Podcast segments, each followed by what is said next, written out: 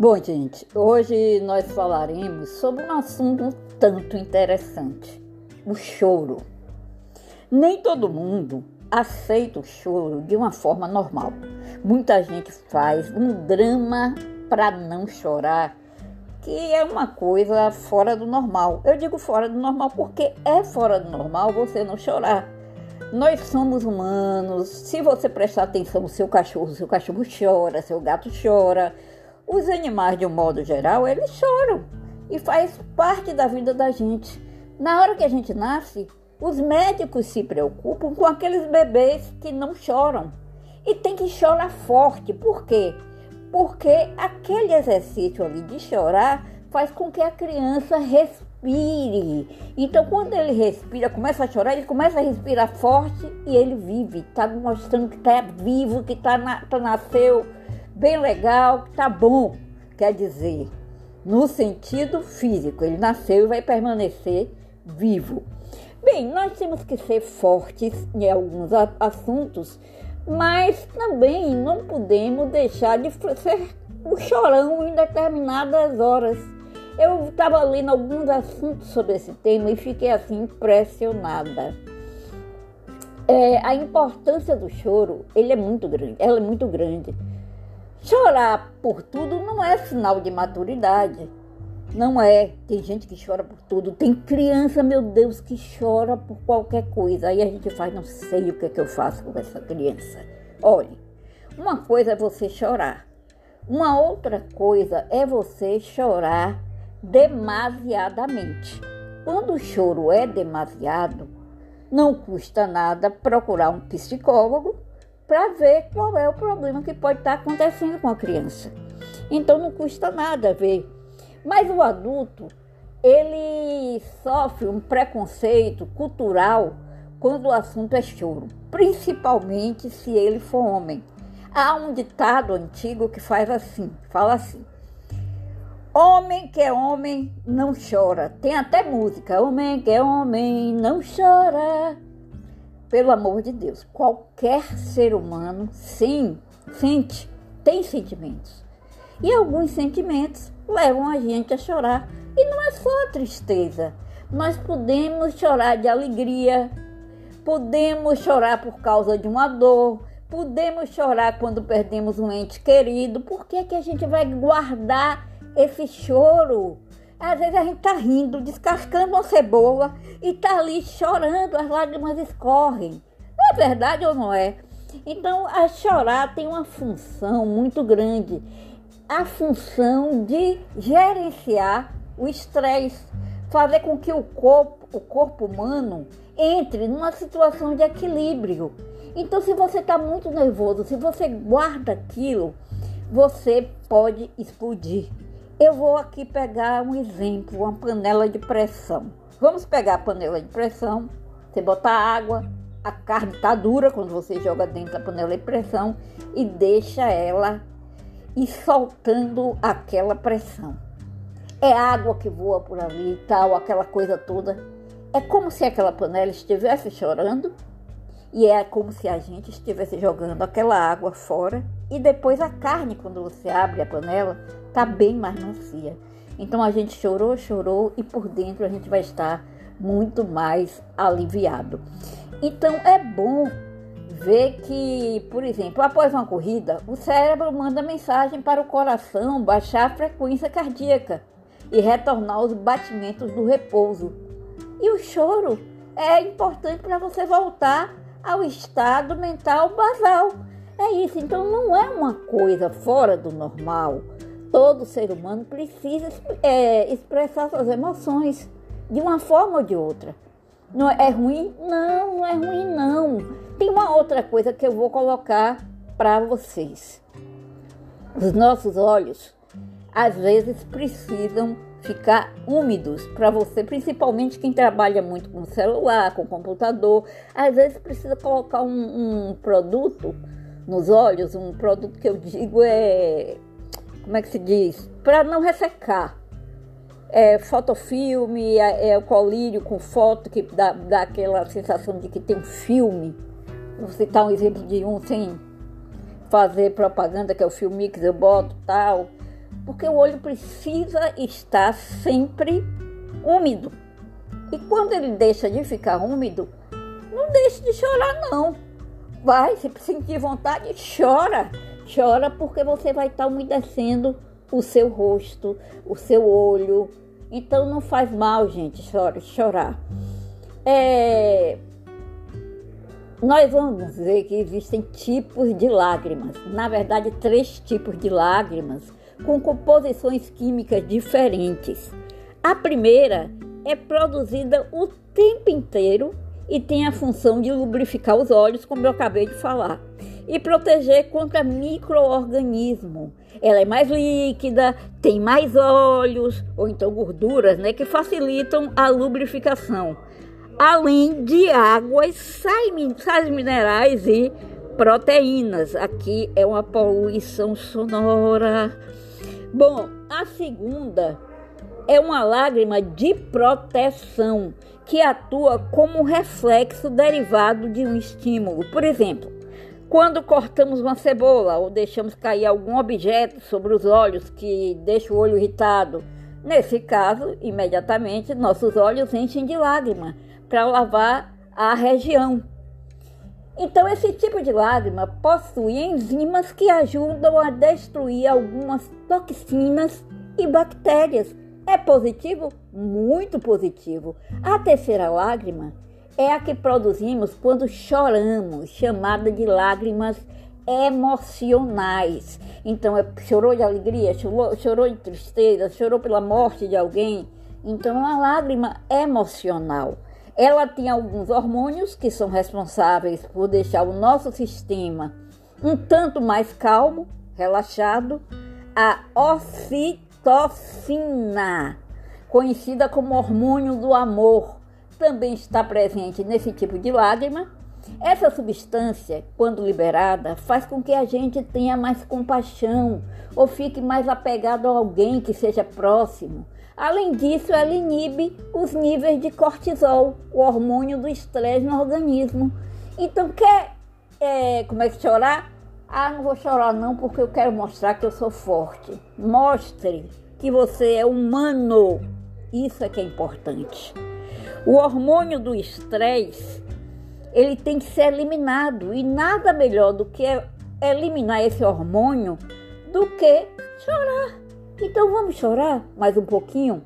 Tem um neurocientista, André L. Souza, formado pela Universidade do Texas, do Texas, nos Estados Unidos, que explica que não existem muitos estudos científicos que comprovem as substâncias encontradas nesse tipo de lágrima, essa terceira lágrima, devido à dificuldade de induzir certos tipos de situações, mas há muita discussão a respeito. Então, Chorar é importante? Sim, de uma forma ou de outra, da forma física, da forma emocional, é importante. É uma forma de você estar lavando seus olhos. Então, chore, você é homem, não vá nessa cultura de que homem não chora. Homem pode chorar e deve chorar quando sentir vontade. Gente, isso é uma representação da nossa humanidade. Então, é, acredita-se que fica mais calmo, se sente um pouco melhor, porque basicamente a gente libera todas essas substâncias, esses hormônios que são responsáveis por deixar a gente mais calmo. É o que diz o, o, o André Souza. E o choro é sinal de que precisamos de ajuda ou estamos fragilizados também. Aí é um outro esquema. Quando nós começamos a chorar é, a reação de quem está perto normalmente é tentar ajudar de alguma forma. Isso explica o choro das crianças, especialmente as menores, né? Chorou, aí a gente vai lá, oh meu amor, não chore não, por favor. Fique quieto, fique tranquilo, não chore não. Mamãe tá aqui, papai tá aqui, titia tá aqui, seja lá quem for tá aqui. Ah, não chore. Aí a gente mostra que é algo errado chorar e acaba passando para eles essa atenção de que é algo errado chorar. Não, não vou chorar, mas não é. As pessoas que têm esse tipo de comportamento de chorar e demonstrar para quem está perto que ela precisa de ajuda são as pessoas que têm a probabilidade maior de receber ajuda. Aí é um caso diferente. Logo, são pessoas que têm uma probabilidade maior de sobreviver se acontecer alguma coisa. É o que afirma esse mesmo estudioso. Então, uma coisa que às vezes, como é que se diz, pode parecer extremamente ruim. Meu Deus, se eu começar a chorar, a chorar sem parar, alguém vai vir me socorrer. Alguém vai tentar ver o que é está acontecendo, porque existe limite para tudo.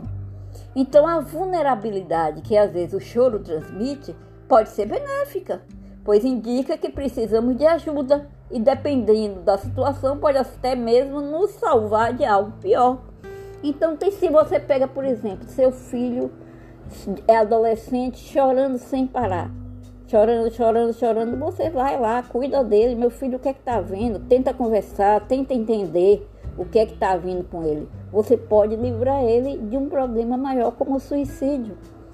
Nada como o diálogo. O diálogo, gente, é uma coisa fantástica, assim como o choro. As pessoas que inibem o choro têm mais probabilidade de aumentar os seus problemas e ninguém vai perceber. Então, se você não chora, ninguém percebe. Então, você vai para o médico porque está se sentindo vulnerável, está com algum problema. Aí chega lá e faz: Não vou chorar, não vou chorar. Rapaz, é o, o, o lugar que você tem que chorar mais é justamente onde você vai poder se abrir mais. Bote tudo para fora, fale tudo que sente, chore, não guarde isso. Quem guarda, tem gente que fala assim: ah, eu, como eu vi outro dia, o menino tinha tudo, mas se suicidou. E era uma pessoa alegre, feliz, se suicidou do nada. Ninguém se suicida do nada. Sempre que alguém se suicida, se suicida por um motivo específico. Então a gente tem que ter muito cuidado. Você quer que eu diga uma coisa? Eu sou, já falei aqui, sou do, do grupo de comediantes stand-up e tem muito comediante que sofre de depressão e precisa estar tá se cuidando para não fazer algo pior. Porque às vezes você vai assim, meu Deus, a pessoa é maravilhosa, brinca, se diverte, dá tanta risada. Mas no fundo, no fundo, ela não está mostrando um lado que está dentro dela, apertando o coração, então o cérebro está ali. E aí ela não está mostrando. Então a gente tem que lembrar que diante de uma situação triste há uma série de neurotransmissores que se comunicam com os neurônios no cérebro e transmite as informações para a glândula lacrimal e ela, por sua vez, produz um excesso de lágrimas. Então, a, a, o que eu gostaria de deixar hoje é essa informação, gente. Nós choramos porque o sistema de drenagem da lágrima não dá conta de absorver tudo que está sendo produzido. O mesmo acontece quando estamos muito felizes e choramos de alegria ou quando estamos depressivos, né? Mas vocês têm que se lembrar que as emoções não foram, não são controladas. A glândula lacrimal continua produzindo lágrimas e nós podemos chorar por toda hora ou até por dias de modo intercalado, chorando, parando. Tudo depende do que será transmitido aos nossos neurônios cerebrais. Vou pegar aqui um caso de uma criança que, por exemplo, ela sofre violência em casa, ou vê os pais um espancando o outro, dia sim, dia não, ela vai chorar, dia sim, dia não. E isso vai causar um sério problema a essa criança. Se ninguém chegar para perguntar o que está acontecendo, se os pais continuarem, ao invés de tentar um, se separar, resolver a questão de forma é, humana, se eles não resolverem, essa criança vai futuramente ter algum problema. Então a gente tem que fazer isso. É, nós temos que ver. Tem gente que quer chorar e não consegue.